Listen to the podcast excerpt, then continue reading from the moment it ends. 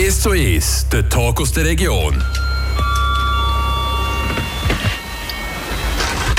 Das ist der Tag aus der Region und der kommt heute aus Düdingen. Mein Name ist Tobias Brunner und ich bin bei Michael Kowalewski zu Besuch in seinem Atelier Edelfaden, hier an der Bahnhofstrasse in Düdingen. Das Atelier das geht jetzt dann auf am 4. März. Michael Kowalewski, wie fest freut ihr euch eigentlich auf die Eröffnung von eurem eigenen Laden? Schon mega, wirklich mega. Vor allem auch jetzt die, die ganze Zeit, wo man jetzt die letzten Monate hat investiert ich meine, ich habe selber momentan gerade so viel Freude dran. Ich würde es eigentlich lieben gern der Kundschaft zeigen, was es hier bei mir ausgibt. Und es gibt ja wirklich ähm, sehr, sehr viele Farben. Absolut. Also, man muss schnell eine Runde machen, dass man sich das vorstellen kann. Ähm, wir haben um uns herum Dutzende, wenn nicht sogar Hunderte Wollstränge, die hier hängen. Das sind Unifarben, also von beige über Fuchsjarot bis schwarz. Und dann haben wir auch gemischte, dann auch ganz verrückte Namen. Wir kommen nachher noch darauf zu sprechen. Aber Michael Kowalewski, was sieht man hier um uns herum an der Wand für Wollstränge? Also jetzt gerade, wo wir jetzt davor stehen, das ist zum Beispiel dreifädige, hundertprozentige Merino-Wolle. Ein kleiner Teil von dem, was eigentlich noch in Schubladen, Boxen oder so versteckt ist.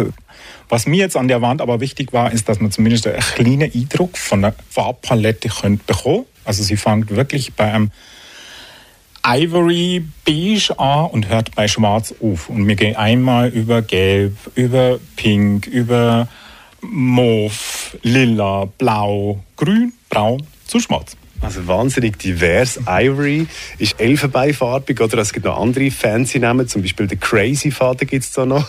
Genau. Das ist äh, am anderen Ende von dieser Wand aufgehängt als Wollstrang. Äh, was sehen wir da sonst noch alles?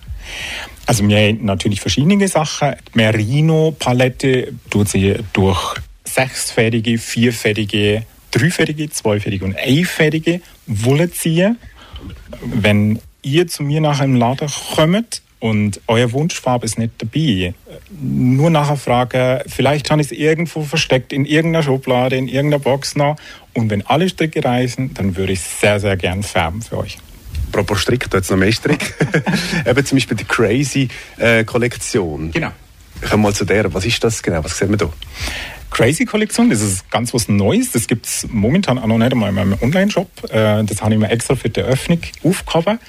Eigentlich sind es zwei Fäden, ein rein schwarzer und ein weißer. Der schwarze bleibt schwarz und der weiße ist in diversesten Farben gefärbt worden. Wo nachher dann, wenn man es wirklich dort verlässt, man ein wahnsinnig cooles Maschenbild ergibt. Und dann gibt es auch die Sockenabteilung, genau, das ist hier im Ecke. Könnt ihr etwas zu diesem Ecke noch sagen? Genau, also hier stehen wir jetzt zum Beispiel gerade vor der klassischen Sockenwolle, wo aus Merino-Wolle besteht und eben einen synthetischen Faden, einen Polyamidfaden drin hat. Der Polyamidfaden macht eigentlich die Wolle strapazierfähiger, dass man sie nicht gerade nach dem zweiten Mal schon durchgekripst hat.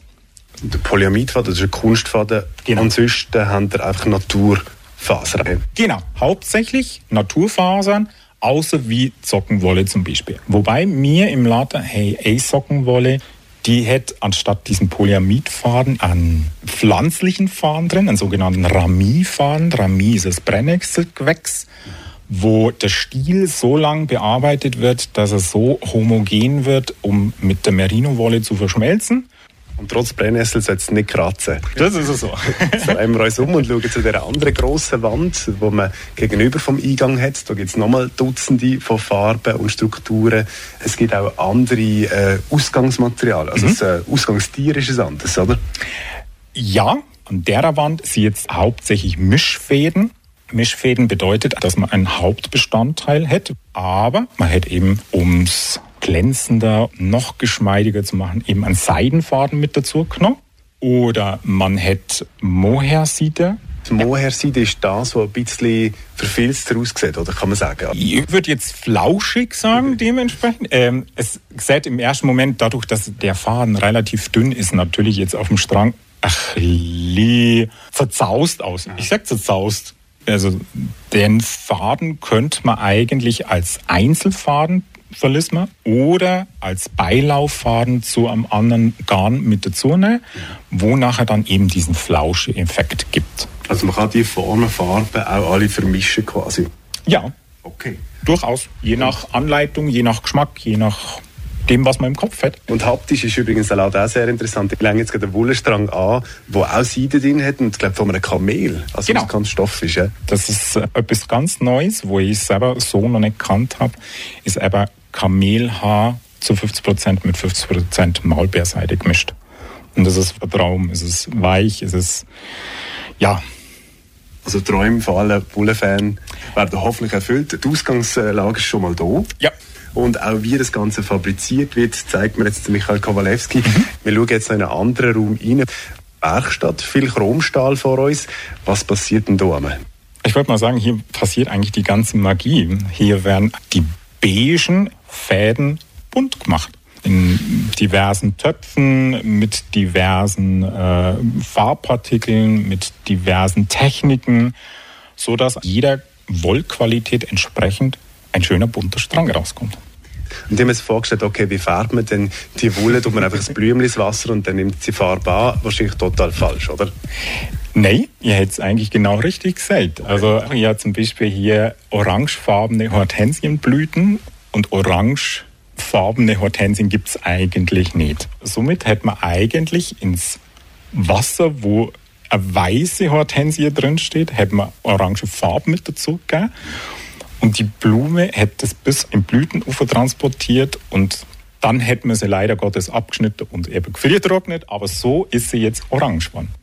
Wie die zu diesem Shop gekommen sind, zu diesem Laden lokal, das war auch eine glückliche Fügung, hat er mir im Vorgespräch gesagt. Nach ein bisschen Musik schauen wir dann weiter, wie das gegangen ist und auch, was euch ein Shop überhaupt ausmacht. Es war ja zuerst ein Online-Shop gewesen und wir wollen auch ein bisschen erörtern, wie das ein Konzept könnte funktionieren von euch. Ist zu ist. Ey, egal ob du im Stau stehst oder mit deiner Frau ins Blaue fahrst, pump das Volumen voll um. Er ist hellblau und hat das Pisan auf der Brust leicht verrostet, wie er durch die Straße kurft. Kommt nicht mehr so leicht, jeder passt drauf. Dafür ist im Pass genug Blut, er ist ein rollender Ghetto-Blaster. Bist halt die Ohren auf diesen Straßen. Egal ob Asphalt, Beton oder Pflaster. Musik ist Laster. Zum Retten sein Volumen bis ans Limit auf. Egal welcher Weg nimmt, es läuft das richtige Stück und haltet Schmier in an.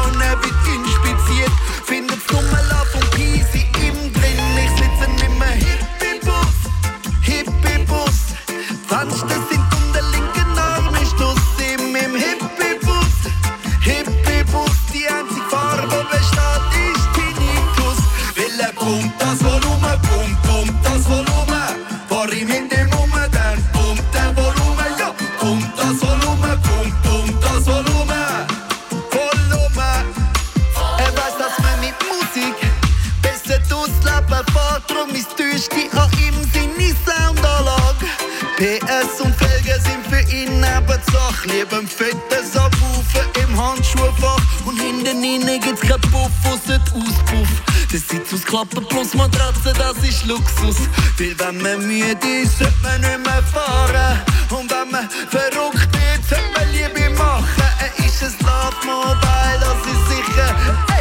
hast es einmal gemacht, willst es immer wieder? Er ist mit allen vier Rädern auf dem Boden geblieben. Und trotzdem schweb ich auf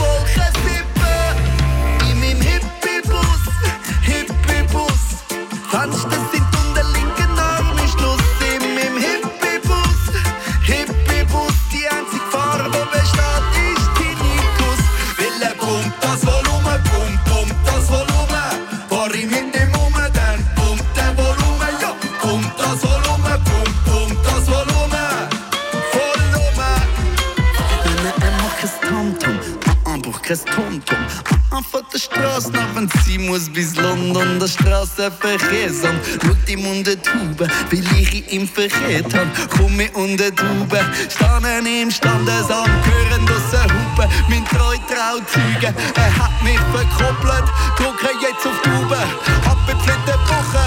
Hey, hey, bum das Volumen,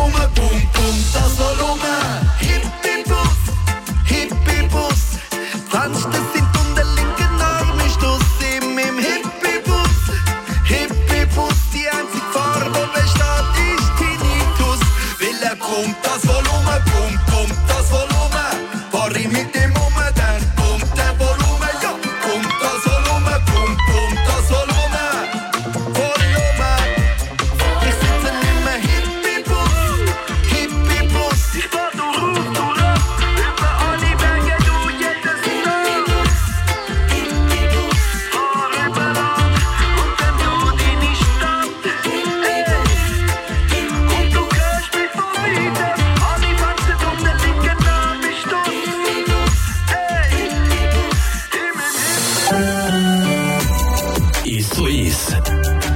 aus der Region.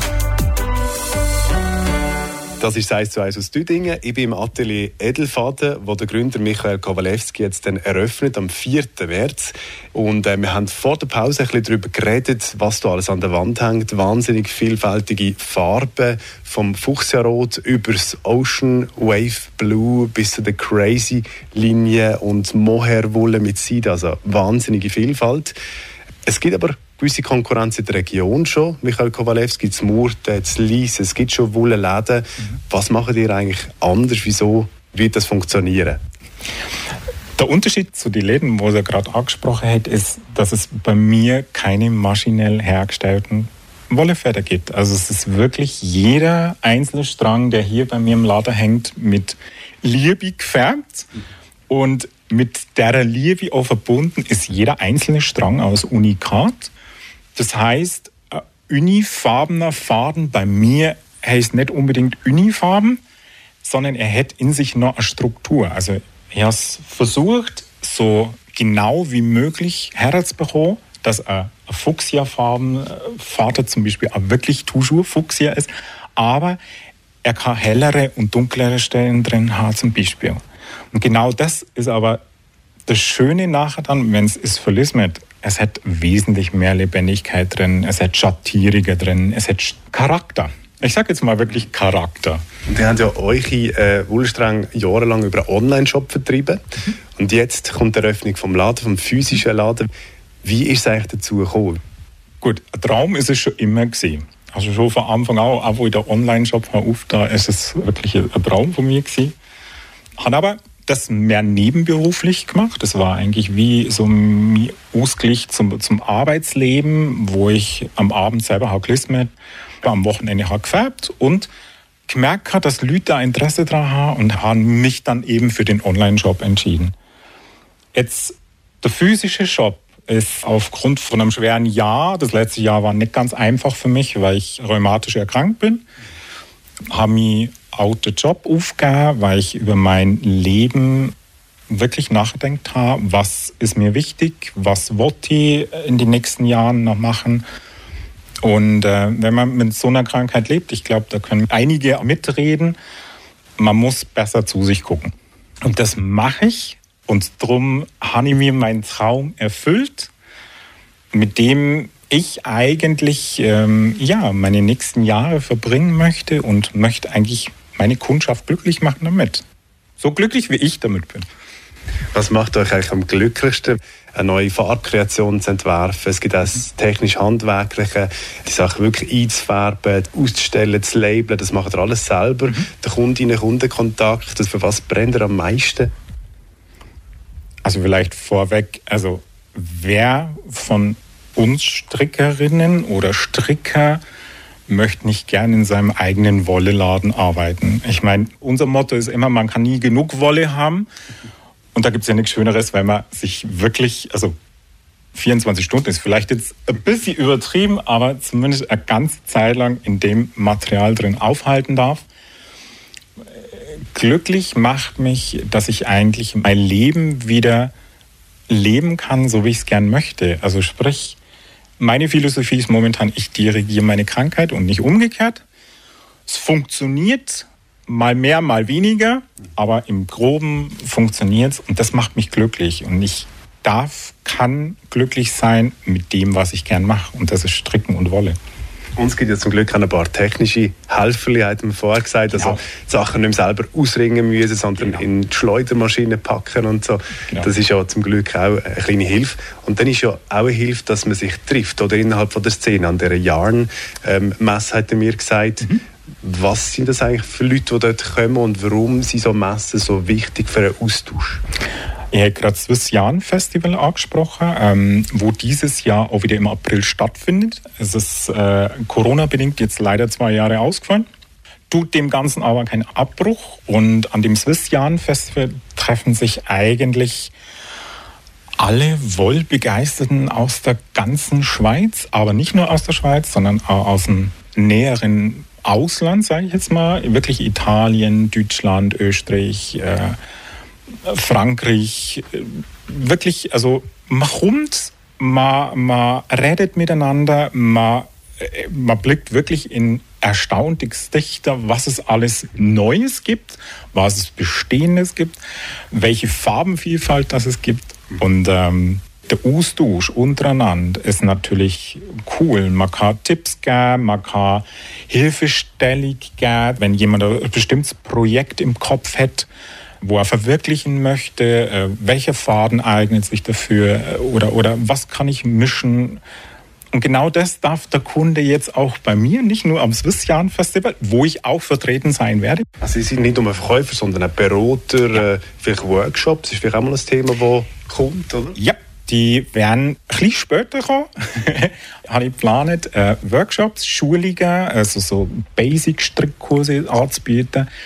Was ich auch noch Kopf hätte, ist ähm, also wie so eine Art Strickcafé, wo man sich ein oder zweimal im Monat äh, kann zusammensitzen ähm, plaudern, äh, die neuesten Erfahrungen austauschen, Hilfestellung auch in dem Zusammenhang geben.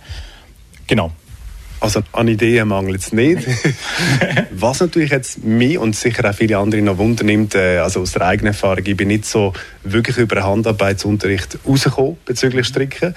Bei euch hat es so einen Schlüsselmoment gegeben. Der Mantel vom Großvater, der hat euch eigentlich zum Stricken wiederum geführt. Wie ist es eigentlich genau gegangen? Genau. Also gelernt natürlich in der Schule. In Deutschland müssen Jungs auch stricken lernen. War natürlich nicht ganz so mein Favorite Ding, äh, so dass mir eigentlich meine Großmutter und meine Mutter sehr unterstützend zur Hand gegriffen haben, um meine Projekte dort äh, zu vervollständigen. Hast dann in meiner Jugendzeit oder als Erwachsener eigentlich links liegen gelassen. Und dann, was ich eben gerade gesagt habe, ich habe von meinem verstorbenen Großvater einen Mantel geerbt und wollte einen Schal dazu haben. Und bin wirklich auf Suche gegangen. Ja, keiner gefunden. Ja, wirklich, ich weiß nicht wie lang.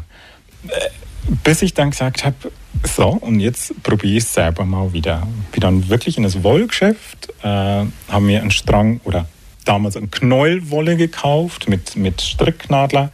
Ja, und wieder versucht, die Basics, die man Schuhe hat gelernt, äh, sich im Kopf aus irgendeinem Stübchen wieder vorzukramen und habe angefangen, mir einen Patentschal zu stricken. Genau, in einem beige-braunfarbenen Ton. Das war der Anfang von eurer Das war Geschichte der Anfang. Im Ganzen. Drum und dran. Also besteht noch Hoffnung, dass man es schnell wieder lernt. Auch für Leute, die, wie mich, die jetzt ein bisschen weiter weg sind.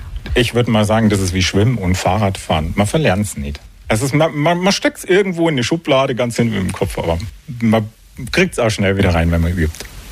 Michael Kowalewski, vielen Dank. Merci euch mal. Das ist der Tag aus der Region, hier aus dem Atelier Edelfahrt in Düdingen, wo in diesen Tagen seine Tür aufmacht.